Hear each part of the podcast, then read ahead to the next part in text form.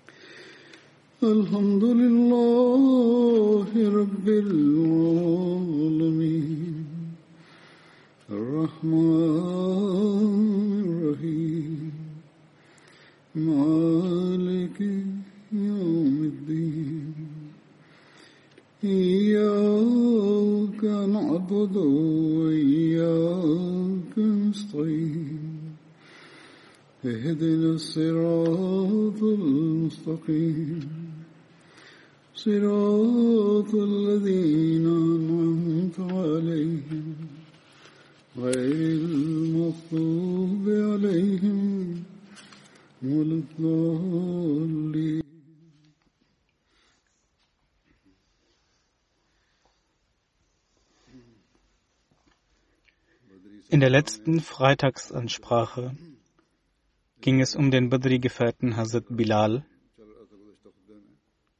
Den restlichen Teil werde ich heute vortragen.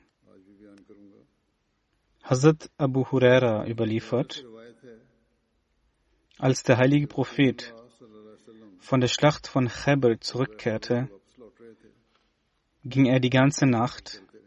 Als er müde wurde, legte er sich zum Ausruhen hin. Der heilige Prophet sagte zu Hazrat Bilal, heute sollst du die Zeit des Gebets schützen. Das bedeutet, dass du die Zeit des Fajr-Gebets beachten sollst und uns wecken sollst, wenn die Zeit dafür anbricht.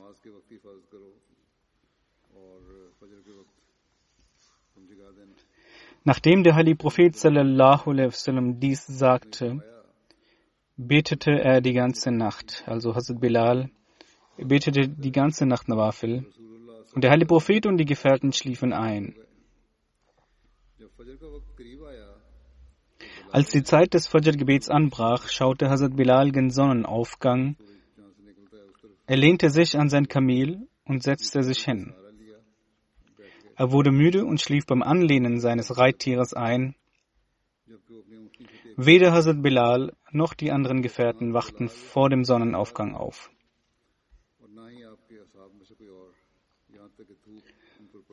Der heilige Prophet sallallahu wasallam wachte zuerst auf. Er war besorgt und sagte: O Bilal, O Bilal. Hazrat Bilal sagte: O Prophet Allahs, meine Eltern seien ihnen geopfert.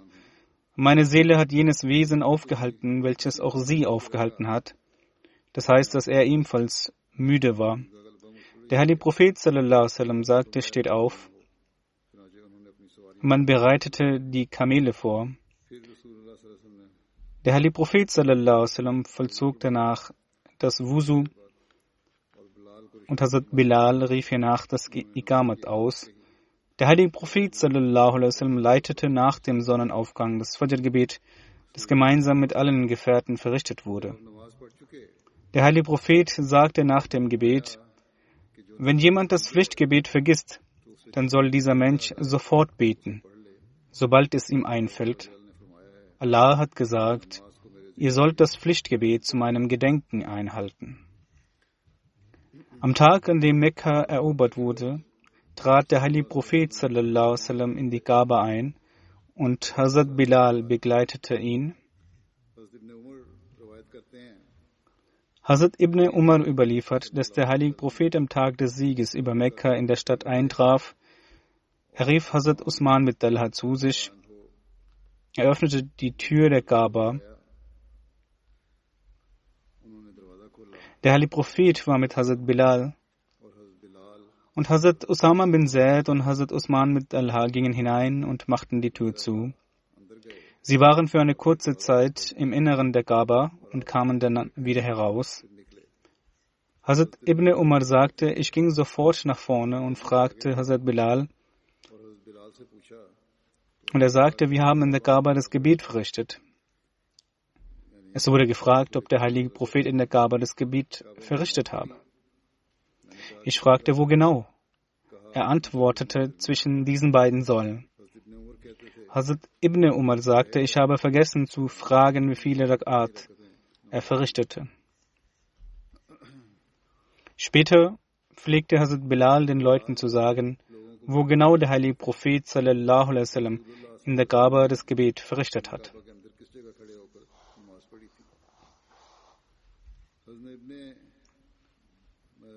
Hazrat Ibn Malaka überliefert, am Tage des Sieges über Mekka forderte der heilige Prophet Hazrat Bilal auf, auf dem Dach der Kaaba zu steigen und das Asan auszurufen.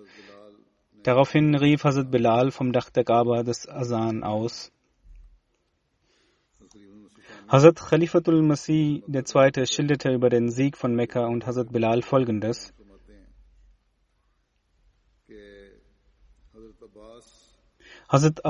Nahm Hazrat Abu Sufyan zum heiligen Propheten. Der heilige Prophet sallam, sah Hazrat Abu Sufyan und sagte, Übel ist es um dich bestellt. Bist du noch nicht zur Überzeugung gelangt, dass es einen Gott gibt? Hazrat Abu Sufyan sagte, natürlich bin ich jetzt überzeugt, wenn es einen anderen Gott gäbe, hätte er uns geholfen. Der heilige Prophet sagte, übel ist es um dich bestellt. Bist du noch nicht überzeugt, dass Mohammed der Prophet Allahs ist? Er sagte, ich bin noch nicht vollkommen davon überzeugt. Hazrat Abbas sagte zu Abu Sufyan, O du Unglückseliger, leiste das Bett ab, so kannst du dich und dein Volk beschützen. Er sagte, gut, ich werde es tun. Dann leistete er das Bett ab er machte dies, weil es ihm gesagt wurde, aber nicht aus dem Herzen heraus. Später wurde er jedoch zu einem wahrhaftigen Muslimen. Hazrat Abbas sagte, suche Zuflucht für dein Volk und Schutz für dein Volk, sonst wird dein Volk für immer zerstört sein. Die Muhajirin waren voller Angst. Sie waren die Bewohner von Mekka. Sie dachten, wenn die Ehre von Mekka einmal vergeht, wird nichts mehr von Mekka übrig bleiben. Trotz dessen, dass sie großes Unrecht erfahren haben, beteten sie, dass eine Versöhnung erzielt werden möge. Aber die Ansar aus Medina waren voller Emotionen. Der heilige Prophet Muhammad sagte, erfrage, was du möchtest. Abu Sufyan antwortete, O Prophet Allahs, wenn sie etwa nicht gnädig gegenüber ihrem Volk seien, sie sind sehr barmherzig und ehrenvolk. Ferner, bin ich ihr Verwandter und Bruder. Auch ich sollte eine Ehre erhalten. Ich bin zum Islam konvertiert. Der heilige Prophet sagte, gut, dann gehe und verkünde in Mekka, dass jene Person, die in das Haus von Abu Sufyan geht, geschützt sein wird. Er sprach, O Prophet Allahs, mein Haus ist nicht besonders groß. Wie viele Menschen könnten hineingehen? Es ist eine große Stadt. Wie kann mein Haus für die gesamte Stadt als Schutz dienen? Der heilige Prophet sallallahu alaihi wasallam sagte, diejenige Person, die zur Kaaba geht, ihr wird Friede gewährt werden. Abu Sufyan entgegnete, O Prophet Allahs, auch dann werden einige übrig bleiben. Der heilige Prophet sagte, diejenigen, die ihre Waffen niederlegen, werden in Ruhe gelassen werden. Er antwortete weiter, dass dennoch nicht alle Menschen mit eingeschlossen sind. Daraufhin sagte der heilige Prophet, diejenigen, die ihre Türen schließen, werden Frieden haben. Abu Sufyan sagte, jene, die in den Gassen leben, diese werden womöglich getötet. Und daraufhin antwortete der heilige Prophet, gut, bringt mir eine Fahne. Eine Fahne für Bilal soll vorbereitet werden. Abiduweher war ein Gefährte des Propheten. Als der heilige Prophet in Medina die Muhajirin und Ansar verbrüderte, wurde der Bund der Brüderschaft von Abi Ruweha mit Hazrat Bilal geschlossen. Womöglich war Bilal gerade nicht in der Nähe des Propheten oder es gab einen anderen Grund. Der Banner für Bilal wurde fertiggestellt und der heilige Prophet übergab diesen an Abi Huruweha und sagte, dies ist die Fahne von Bilal. Er soll sich damit an eine Kreuzung stellen und verkünden, dass wer immer sich unter dieser Fahne von Bilal stellt, Frieden haben wird. Abu Sufyan sagte, dass dies nun ausreiche und Mekka geschützt bleiben wird. Er erbat die Erlaubnis des heiligen Propheten zu gehen und dies alles zu verkünden. Der heilige Prophet gestattete ihn zu gehen.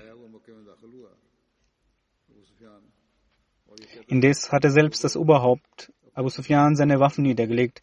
Somit ergab sich nicht die Frage, ob die Nachricht die Leute erreicht oder nicht. Kurzum, Abu Sufyan betrat in einem beunruhigten Zustand Mekka und verkündete den Menschen, dass die Türen der Häuser geschlossen werden sollen, die Waffen niedergelegt werden sollen, man zur Kaaba gehen soll und sich unter der Fahne von Bilal stellen soll. Die Menschen begannen ihre Türen zu schließen. Einige betraten die heilige Moschee, auch legten sie ihre Waffen vor ihren Häusern nieder. Das islamische Heer betrat zu dieser Zeit die Stadt und die Menschen versammelten sich unter dem Banner von Bilal. Hazrat Muslimaud sagte, die außergewöhnliche Sache bei diesem Ereignis ist die Fahne von Bilal. Der heilige Prophet wasallam hat die Fahne von Bilal erstellt und sagte, dass jene, die sich unter Bilals Fahne stellen, Schutz erhalten werden.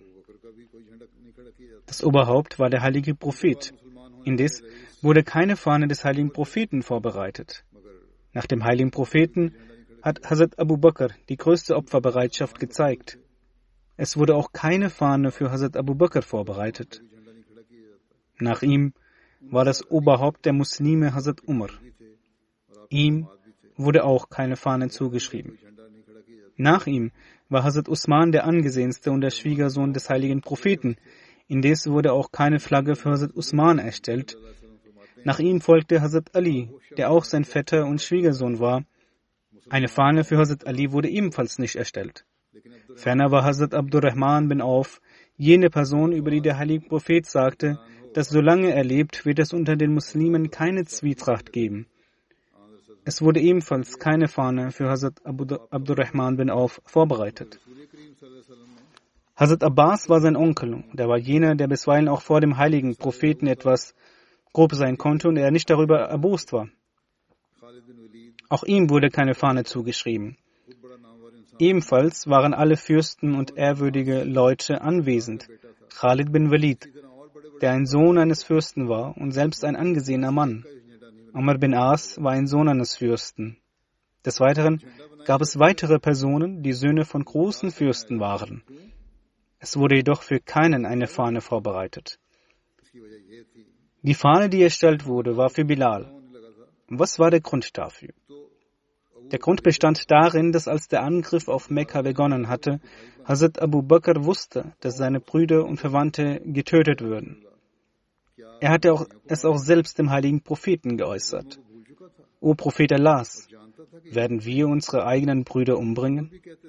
Er hatte die Grausamkeit vergessen. Er wusste, dass dies seine Bekannte sind. Umar sagte, dass man die Ungläubigen töten solle, indes, als der heilige Prophet ihnen vergab, hat er in seinem Herzen gewiss eine Erleichterung verspürt, dass seine Bekannten und Verwandten vergeben wurden. Usman und Ali haben sich auch gewiss gedacht, dass ihren Brüdern vergeben wurde. Diese haben Unrecht begangen, jedoch ist es nicht weiter schlimm. Der heilige Prophet sallam, hat sich auch selbst gedacht, dass unter diesen seine Onkel und Brüder, Schwiegersöhne und andere Verwandte sind. Es ist besser, ihnen vergeben zu haben, und dass seine eigenen Verwandten überlebt haben. Es gab nur eine Person, die keine Verwandtschaftsbande in Mekka hatte, eine Person, die keine Macht in Mekka besaß, eine Person, die keinen anderen in Mekka hatte und ihr aufgrund ihres einsamen und verlassenen Zustands ein solches Unrecht geschah, das nicht Abu Bakr, Ali, Usman und Umar ertragen mussten. Selbst der heilige Prophet sallam, hat nicht eine solche Grausamkeit erfahren. In der Überlieferung, die ich in der letzten Woche erwähnt habe, wurde berichtet, dass Hazrat Abu Bakr und der heilige Prophet aufgrund der Verwandtschaftsverhältnisse verschont blieben und nur Bilal solches Leid ertragen musste. Jedoch habe ich auch erläutert, dass auch der heilige Prophet und auch Hazrat Abu Bakr Leid ertragen mussten. Hazrat Muslim Maud hat an dieser Stelle nicht verneint, dass sie kein Leid ertragen mussten, sondern er sagte nur, dass jenes Leid, welches Bilal ertragen musste, sonst niemand zu ertragen hatte. Er erläuterte, was dieses Leid war, nämlich, dass Bilal unbekleidet auf dem brennenden Sand gelegt wurde. Der zweite Kalif sagte, Schaut, man kann im Monat Mai und Juni nicht barfuß laufen. Er hingegen wurde unbekleidet auf den brennenden Sand gelegt. Außerdem stiegen Jugendliche mit Nägeln besetzten Schuhen auf seine Brust und forderten ihn auf zu bezeugen, dass es neben Gott noch andere Götter gibt und dass Mohammed ein Lügner ist.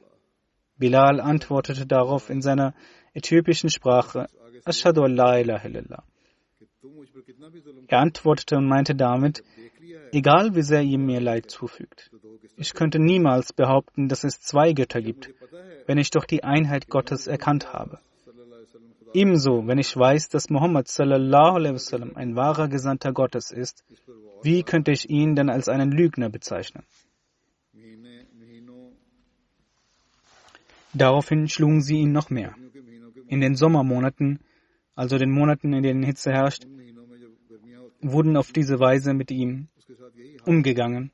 Und im Winter banden sie ein Seil um seine Füße und schliffen ihn auf den steinigen Gassen Mekkas. Seine Haut verletzte sich dabei sehr.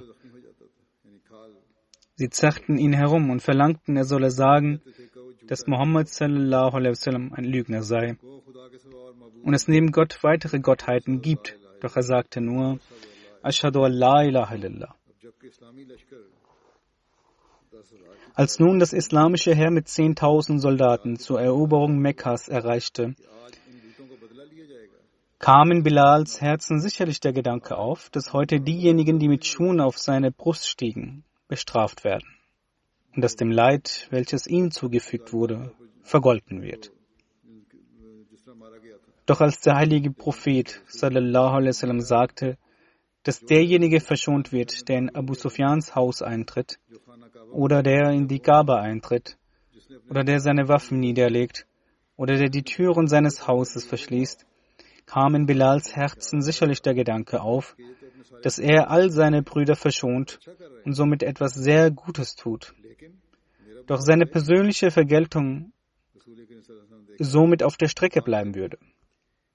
Der heilige Prophet erkannte, dass es am heutigen Tag nur eine Person geben kann, und zwar Bilal, die mit seiner Entscheidung alle zu verschonen unzufrieden sein könnte. Denn denjenigen, denen er vergebe, seien nicht seine Brüder. Das Leid, welches ihm zugefügt wurde, musste niemand anderes ertragen. Der heilige Prophet sagte bzw. überlegte, dass er ihn in solch einer Art und Weise vergelten werde, dass sowohl die Glorie seiner Prophetenschaft aufrecht erhalten bleibt, als auch das Herz Bilal sich freut. Er sagte, stellt die Flagge Bilals auf und sagt zu den Stammesführern Mekkas, die mit Schuhen auf seine Brust stiegen und seine Füße zusammenbanden und ihn herumschliffen und ihn auf brennenden Sand legten, dass wenn sie ihr eigenes Leben und das Leben ihrer Frauen und Kinder retten wollen, sie sich unter Bilals Fahne versammeln sollen. Ich denke, seit Anbeginn der Zeit, seit der Mensch Macht erlangt hat und sich der Mensch an einem anderen Menschen richten möchte, gab es niemanden, der solch eine erhabene Vergeltung vorgenommen hätte. Als die Fahne Bilals vor der Kaaba gehisst wurde, eilten die Herrscher Arabiens, die zuvor ihn unter den ihren Füßen erdrückten und ihn aufforderten, den heiligen Propheten als Lügner zu bezeichnen, mit ihren Frauen und Kindern unter der Fahne Bilals, so dass sie verschont bleiben.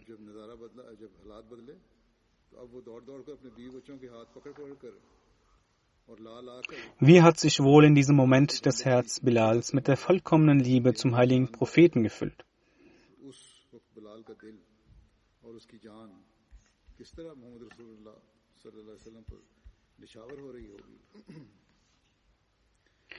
Er wird wohl gedacht haben, ich weiß nicht, ob ich mich an den Ungläubigen gerecht hätte oder ob ich überhaupt in der Lage gewesen wäre, mich zu rächen Doch nun wurde ich gerecht.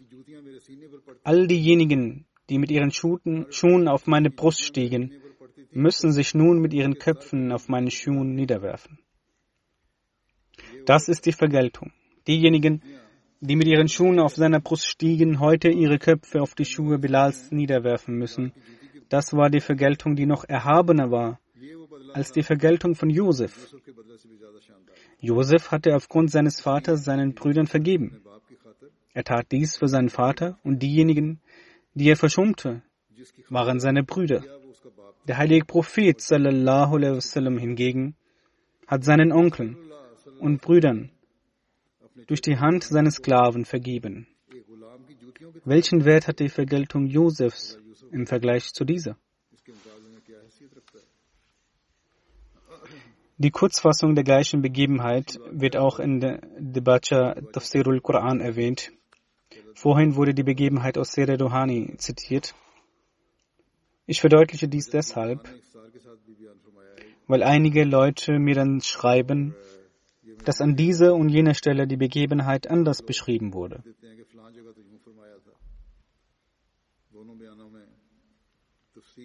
Zwischen diesen beiden Referenzen gibt es keinen Unterschied, außer dass an einer Stelle ausführlich beschrieben wurde und an der anderen Stelle zusammenfassend. Einige Leute bemühen sich, einzelne Punkte herauszugreifen, um dann Unterschiede festzulegen. Nichtsdestotrotz ist die Begebenheit in ihrem Geschehen und dem daraus folgenden Resultat das ein und dasselbe. Wie dem auch sei, hier heißt es, dass Abu Sufyan sagte, O Gesandte Allahs, wenn die Bewohner Mekkas nicht das Schwert gegen sie erheben, werden sie dann Frieden finden? Husur sallallahu alaihi wasallam erwiderte daraufhin, ja, jede Person, die ihre Haustür verschließt, wird Frieden erfahren. Hazrat Abbas sprach, O Gesandte Allahs, Abu Sufyan ist ein eitler Mann. Mit seiner Aussage meint er, dass für seine Person auch etwas Respekt eingeräumt wird. Dies war eine Zusatzinformation von Hazrat Abbas. Der heilige Prophet antwortete, in Ordnung. Derjenige, der sich in das Haus von Abu Sufyan begibt, auch er wird Frieden erfahren, Derjenige, der sich in die Moschee der Kaaba begibt, auch er wird Frieden erfahren. Derjenige, der seine Waffen niederlegt, auch er wird Frieden erfahren. Derjenige, der sich hinter seinen Türen verschließt und ruht, auch er wird Frieden erfahren. Derjenige, der sich in das Haus von Hakim bin Hasam begibt, auch er wird Frieden erfahren.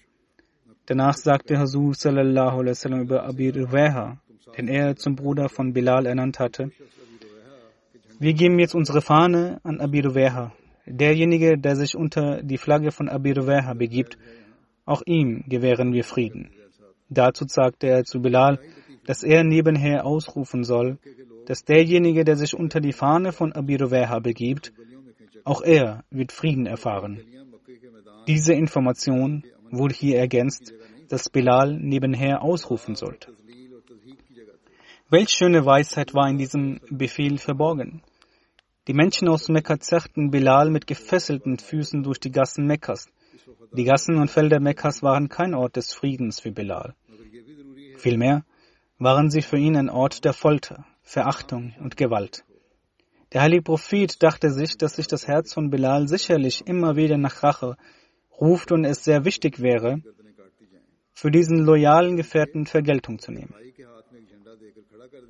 Es wäre auch sehr wichtig, dass die Vergeltung der Erhabenheit des Islam entsprechend gestaltet ist.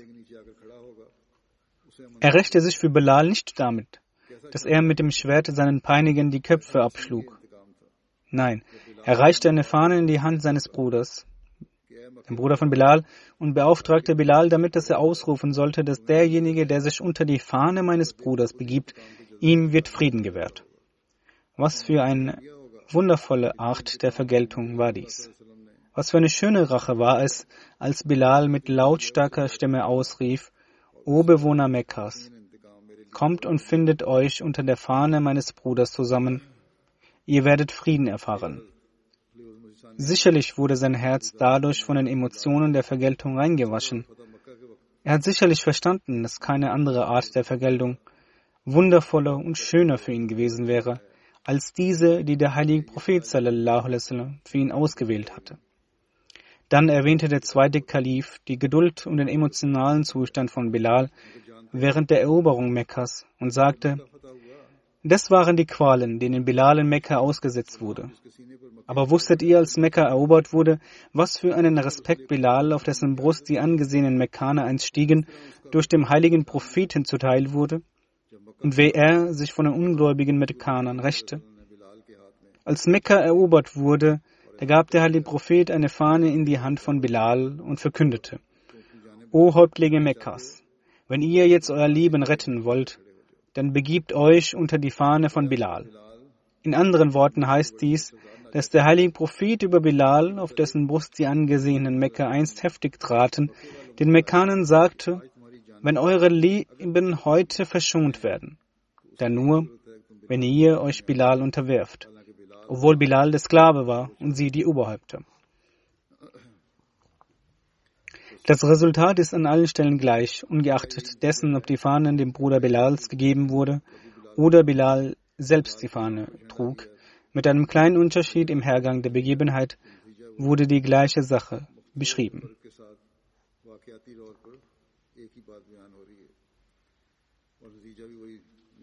Hazrat Abdullah bin Umar überliefert, dass jeweils am Tag des Eid-Festes jemand vor dem heiligen Propheten mit einem Speer voranlief. Das heißt, ein Mann lief immer am Eid-Tag voraus und hielt einen Speer in seiner Hand. Üblicherweise war es Bilal, der diesen Speer trug. Muhammad bin Umar erzählt, dass Hazrat Bilal diesen Speer vor dem heiligen Propheten in den Boden schlug zu jener Zeit war der Bereich für das Eidfest ein offenes, breites Gelände. Einer Überlieferung zufolge hat Negus, der König aus Äthiopien, dem heiligen Propheten sallallahu alaihi wasallam drei Speere als Geschenk gesandt. Einen hat der heilige Prophet behalten, einen hat er Hazrat Ali bin Abu Talib gegeben und einen hat er Umar bin Khattab gegeben.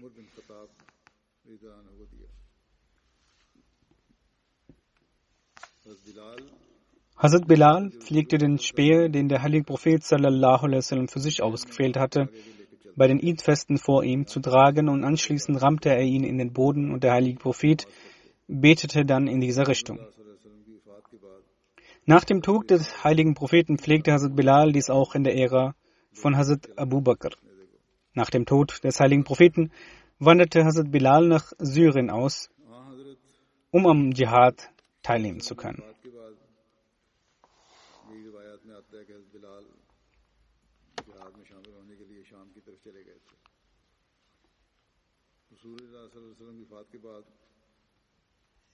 Einst kam Hazrat Bilal zu Hazrat Abu Bakr und sagte zu ihm, ich habe vom heiligen Propheten sallallahu gehört, dass die beste Tat eines Gläubigen darin besteht, auf dem Weg Allahs Dschihad zu führen. Hazrat Abu Bakr fragte ihn, Bilal, was möchtest du? Hazrat Bilal antwortete, ich möchte auf dem Weg Allahs entsandt werden, bis ich nicht sterbe.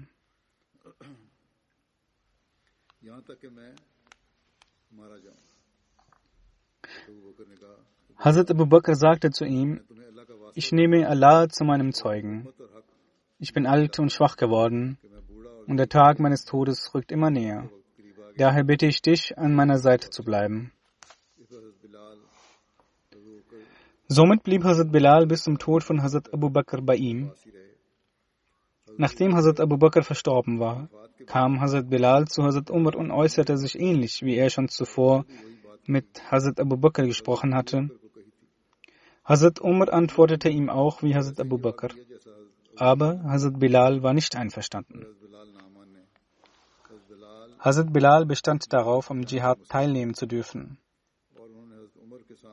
Daraufhin fragte ihn Hazrat Umar, wen werde ich nach dir zum Muezzin ernennen? Hazrat Bilal schlug den Namen von Hazrat Saad vor, weil er bereits zu Lebzeiten des heiligen Propheten sallam, das Asan ausgerufen hatte.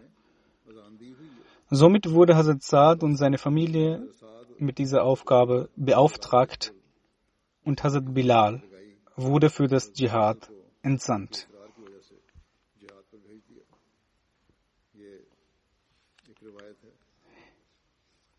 In einer anderen Überlieferung hat sich Hazrat Bilal auch mit Hazrat Abu Bakr bezüglich des Asans unterhalten. Der Vater von Musa bin Muhammad berichtet, Hazrat Bilal hatte das Asan am Todestag des heiligen Propheten gerufen, bevor der heilige Prophet beigesetzt wurde. Als er an den Worten Ich bezeuge, dass Mohammed der Gesandte Allahs ist, ankam, begannen die Menschen in der Moschee inbrünstig zu weinen. Nach der Beerdigung des heiligen Propheten gebot Hazrat Abu Bakr Hazrat Bilal, das Asan zu rufen. Hazrat Bilal sagte zu ihm, wenn Sie mich von der Sklaverei befreit haben, damit ich bei Ihnen bleibe, so ist dies der Weg dafür. Aber wenn Sie mich für Allah befreit haben, so lassen Sie mich dahin gehen, für was Sie mich befreit haben. Hazrat Abu Bakr antwortete, ich habe dich für Allahs Wohlgefallen befreit. Daraufhin sagte Hazrat Bilal, nach dem Tod des heiligen Propheten werde ich für keinen mehr das Asan ausrufen.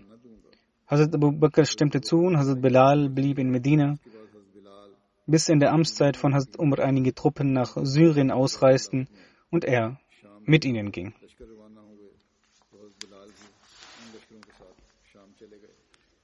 In der Überlieferung von Ustul Raba heißt es, dass Hazrat Bilal zu Hazrat Abu Bakr sagte, wenn Sie mich für Ihre Person befreit haben, dann behalten Sie mich bei Ihnen.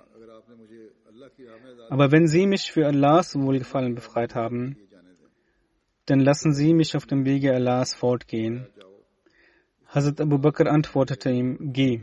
Daraufhin wanderte Hazrat Bilal nach Syrien aus und blieb dort bis zu seinem Tod.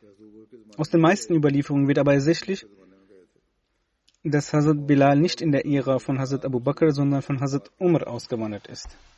Es ist auch eine Überlieferung vorhanden, in der es heißt, Hazrat Bilal habe nach dem Tod des heiligen Propheten sallallahu alaihi wasallam in der Zeit von Hazrat Abu Bakr weiterhin das Asan gerufen.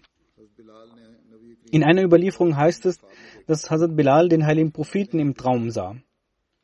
Der heilige Prophet fragte ihn, ist die Zeit nicht gekommen, dass du mich besuchen solltest? Hazrat Bilal wachte in einem schockierten Zustand auf und machte sich auf dem Weg nach, von Syrien nach Medina.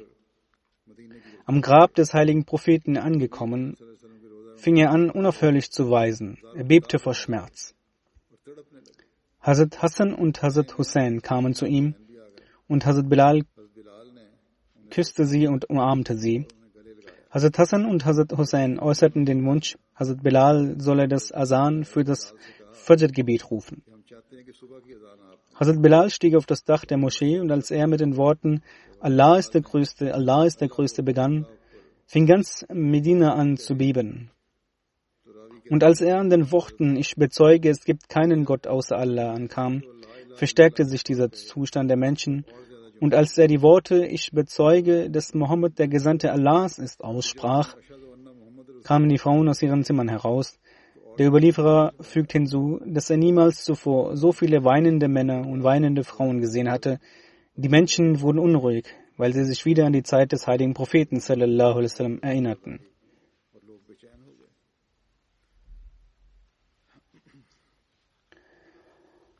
Als Hazrat Bilal in der Amtszeit von Hazrat Umar um die Erlaubnis für den Dschihad bat, fragte ihn Hazrat Umar, welcher Grund ihn daran hindere, das Asan auszurufen.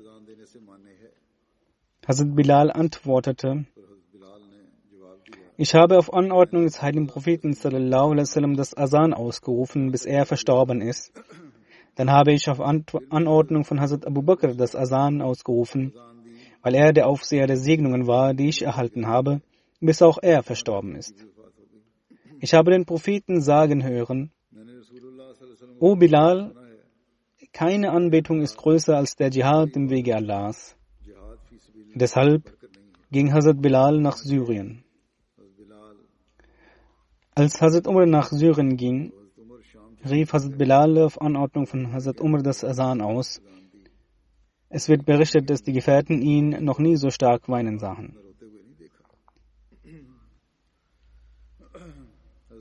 Der zweite Kalif schreibt über die letzten Jahre von Hazrat Bilal, dass er in seinen letzten Jahren nach Syrien ausgewandert ist. Es heißt auch, dass die Menschen sich weigerten, ihre Töchter mit ihm zu vermählen. Doch wie bereits erwähnt wurde, hat er mehrmals geheiratet. Es könnte sein, dass er aufgrund seiner Auswanderung nach Syrien oder in Syrien diese Probleme hatte. Es gibt Überlieferungen zu Zeiten des heiligen Propheten darüber, dass er mehrmals geheiratet hatte. Hazrat Muslim Maud schreibt, dass er einst eine Hochzeitsanfrage in Syrien gestellt und gesagt hatte, dass er aus Äthiopien sei, auf diese Anfrage abgelehnt werden könne, wenn dies beabsichtigt wird. Und wenn diese Anfrage angenommen wird, da er ein Gefährte des heiligen Propheten sallam, ist, dann wäre es sehr gütig. Sie stimmten dieser Anfrage zu und so verblieb er Hazrat Bilal in Syrien. Er hatte zuvor auch schon geheiratet. Es könnte sein, dass seine früheren Frauen verstorben waren niemand bereit war, mit ihm nach Syrien auszuwandern oder er in Syrien heiraten wollte. Es sollte hier klargestellt werden, dass er vorher auch geheiratet hatte. Weshalb es heißt, und äh, so hat es auch Husur Anhu gemäß den Überlieferungen geschrieben, dass niemand mit ihm heiraten wollte, weiß Gott am besten. Nichtsdestotrotz stellte er dort die Anfrage, welche angenommen wurde und er so in Syrien verblieben ist.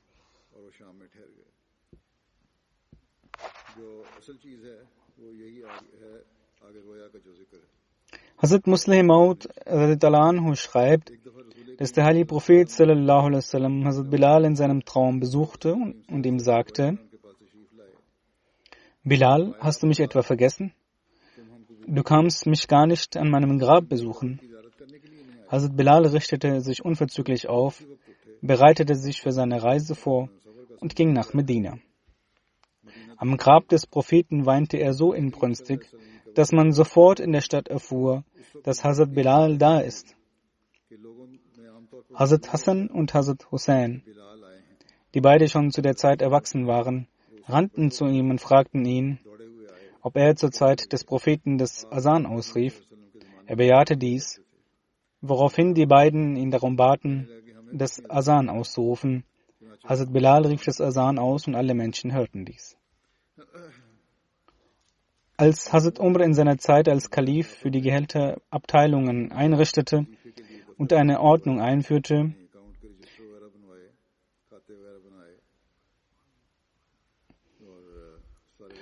und Hazrat Bilal nach Syrien gegangen ist und äh, dort um, sich mit den Mujahedin einlebte, Hazrat Umar fragte ihn, wem Hazrat Bilal sein Gehaltsregister anvertrauen möchte. Er antwortete, Hazrat Abu Ruweha, den ich aufgrund der Brüderschaft, welche der heilige Prophet wasallam zwischen ihm und mir eingeführt hat, niemals verlassen werde.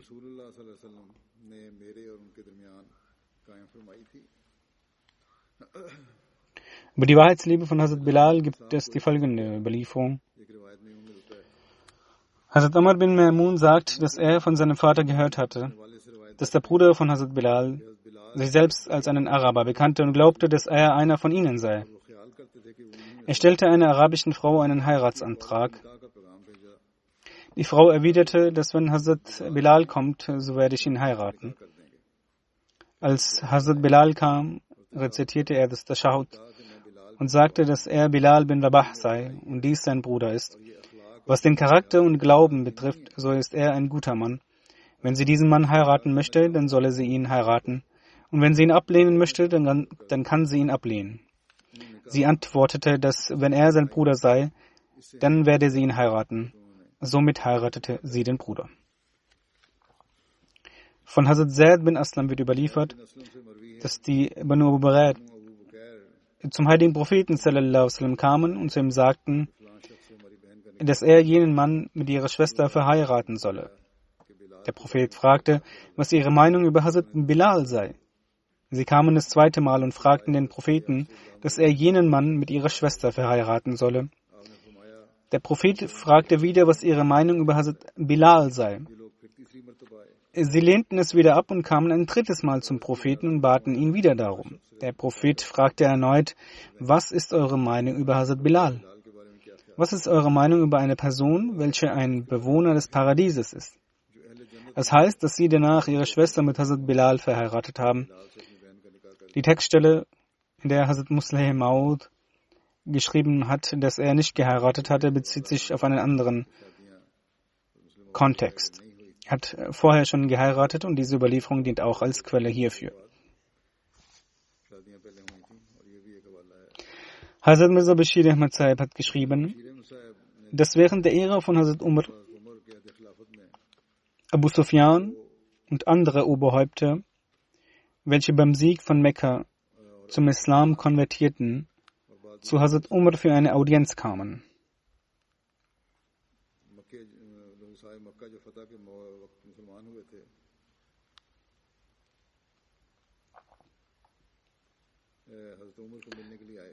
Und zufällig äh, sind zur selben Zeit auch Bilal, Ammar und Sohib Hazrat Umar besuchen gekommen. Es waren die Leute, welche einst Sklaven waren und sehr arm waren, aber sie waren von jenen, welche zu Beginn den Islam annahmen. Hazrat Umar wurde dies mitgeteilt und er ließ zuerst Bilal zur Audienz zu sich rufen. In Abu Sufyan, welcher noch immer in sich eine Ader der Ignoranz trug, entflammte Feuer, als er dies hörte, beziehungsweise als er dies sah, so sagte er, dass sie nun auch diese Erniedrigung erleben mussten. Sie müssen hier warten und diesen Sklaven wird die ehrenvolle Audienz gegeben. Sohail antwortete sofort, indem er fragte, wessen Schuld ist es? Muhammad sallallahu alaihi wasallam hat uns alle zu Gott gerufen. Diese waren sofort überzeugt und wir haben uns Zeit gelassen. Sollten sie etwa nicht einen erhabeneren Rang haben als wir?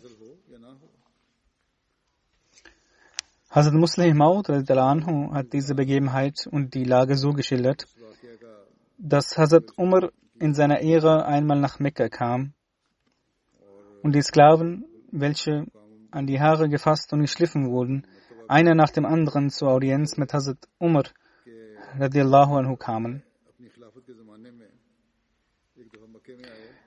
Es war ein Eid-Tag und bevor die Sklaven kamen, hatten sich schon die Söhne der Oberhäupter Mekkas für eine Audienz mit ihm versammelt.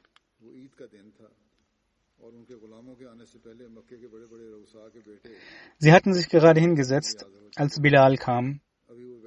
Derselbe Bilal, welcher einst ein Sklave war, welchen die, Leuten, welchen die Leute schlugen jenen, den sie auf harten und spitzen Steinen schleiften und auf seinem Körper große Steine gelegt wurden und gesagt wurde, sprich, dass ich Lat und Uzza anbeten werde. Aber er sagte jedoch stets, Ashadu Allah ilaha illallah. Als Hazrat Umar Bilal sah, so sagte er zu den Oberhäuptern, tretet ein wenig zurück und gebt Bilal Platz zum Sitzen. Er hatte sich soeben hingesetzt, als ein weiterer Sklavengefährte kam, Hazrat Umar sagte erneut zu den Oberhäuptern, tretet ein wenig zurück und lasst ihn sitzen. Nach einer kurzen Zeit kam noch ein weiterer Sklavengefährte. Hazrat Umar sagte wieder zu den Oberhäuptern, tretet ein wenig zurück und gebt ihm Platz zum Sitzen. Da Allah beabsichtigte, sie zu erniedrigen, kamen nacheinander acht bis zehn Sklaven, und jedes Mal sagte Hazrat Umar, tretet ein wenig zurück und gebt ihm Platz zum Sitzen.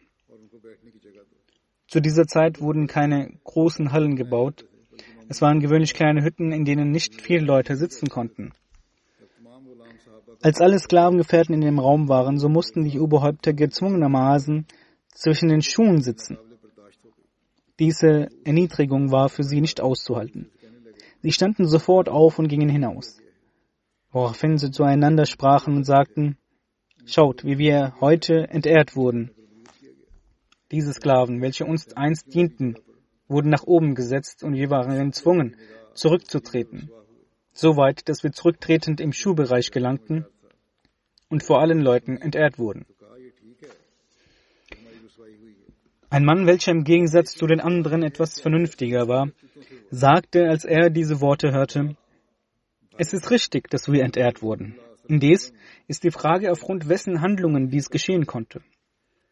Als unsere Väter und Brüder auf den heiligen Propheten sallallahu alaihi und seinen Gefährten einschlugen, da waren es diese Sklaven, die ihr Leben für ihn aufopferten. Da heute die Befehlsgewalt des heiligen Propheten wasallam herrscht, könnt ihr selbst entscheiden, wen diejenigen, die an ihn glauben, Respekt gegenüberbringen, euch, die Pein und Schmerzen verursacht haben, oder den Sklaven, die ihr Leben für den Islam ließen.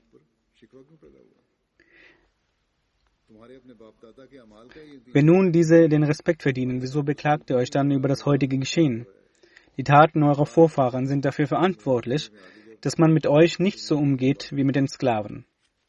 Sie verstanden die Aussagen dieses intelligenten Menschen. Es wurde gesagt, wir haben diese Realität zwar verstanden, aber die Frage ist, ob es einen Ausweg aus dieser Schande gibt oder nicht. Ohne Zweifel, unsere Vorfahren waren schuldig. Aber es muss doch möglich sein, diese Schuld zu begleichen, um den Fleck der Schande von unseren Stirnen zu beseitigen. Und daraufhin haben alle entschieden, dass sie keine Lösung dafür haben und deshalb Hazrat Umar fragen sollten, was die Erlösung von dieser Schande sei. Als sie erneut zu Hazrat Umar gingen, war die Versammlung bereits beendet und alle Gefährten waren bereits gegangen. Sie sagten zu Hazrat Umar, wir möchten über den Schmerz mit Ihnen sprechen, den wir in dieser Versammlung erhalten haben. Hazrat Umar sagte, nimmt es nicht negativ auf, aber das waren die Gefährten des heiligen Propheten sallallahu alaihi wasallam und saßen in den Versammlungen des heiligen Propheten immer vorne. Deswegen war ich auch gezwungen, sie nach vorne zu setzen, obgleich es euch verletzt hat. Sie sagten, wir verstehen diese Handlung. Wir möchten fragen, ob es eine Erlösung von dieser Schande gibt und gibt es ein Mittel, mit dem man diesen Fleck bereinigen kann. Hazrat Umar, der das Ansehen, die Glorie und die Ausstrahlung der Vorfahren dieser jungen Männer erlebt hatte, bekam Tränen in den Augen, als er dies hörte. Diese Leute waren aufgrund ihrer Sünden von einem hohen zu einem niedrigen Rang gefallen. Er war in einem solch emotionalen Zustand, dass er nicht einmal auf die Frage antworten konnte. Er hob lediglich seine Hand und zeigte nach Syrien, wo die Kämpfe gegen den Kaiser des Byzantinischen Reiches stattfanden. Die Bedeutung war, dass die einzige Möglichkeit, vom Schandfleck befreit zu sein, darin besteht, an diesem Krieg teilzunehmen und sein Leben zu lassen. So gingen sie heraus, stiegen auf ihre Pferde und ritten in Richtung Syrien. Aus der Historie erfahren wir, dass keiner von ihnen lebend zurückkehrte. So haben sie mit ihrem Blut den Fleck der Schande, welcher ihre Stirn aufgrund ihrer Vorfahren befleckte, ausgelöscht. Kurzum, man muss Opfer erbringen. Dann erhält man auch den Rang. Es ist die wunderschöne Lehre des Islam, dass diejenigen, die Opfer erbringen, jene, die von Anfang an Loyalität erweisen und zeigen, einen hohen Rang erlangen, sei es auch ein äthiopischer Sklave oder ein Sklave eines anderen Landes. Das ist der Rang, den der Islam auf Verdienste gelegt hat. Diesen kann jeder erlangen. Sei es jemand, der reich ist oder arm. Jene, die Opferbereitschaft zeigen und Treue zeigen, die ihr Leben aufopfern, bereit sind, alles zu geben, dann werden sie einen hohen Rang erlangen. Inshallah wird die restliche Erwähnung von Hazrat Bilal fortgeführt.